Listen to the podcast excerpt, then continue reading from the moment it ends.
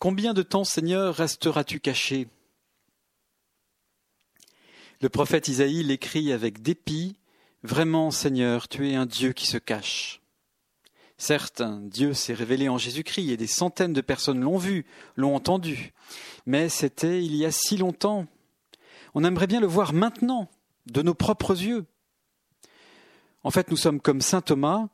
Ce serait plus simple si je pouvais le voir, le toucher, l'entendre. Ça ne me ferait pas mieux croire, mais ça me ferait du bien.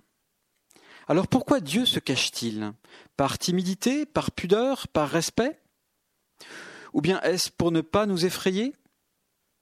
Il est vrai que se retrouver comme ça devant l'ami que nous avons si souvent oublié et peut-être même trahi, ça risque de nous impressionner.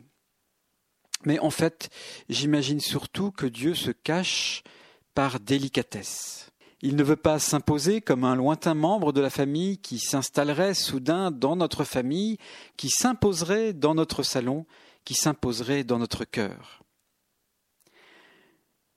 En réalité, Dieu ne se cache pas. Dieu est là. Il se tient à la porte et il frappe. Il frappe doucement à la porte de notre cœur.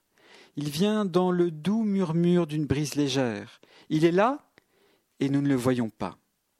Il parle à voix basse et nous n'écoutons pas. Il nous tient la main dans une caresse et nous ne le sentons pas. Ouvre mes oreilles, Seigneur, que je reconnaisse ta voix. Ouvre mes yeux, Seigneur, que je contemple ton visage. Ouvre mon cœur, Seigneur, que je t'accueille avec empressement dans la joie et l'émerveillement.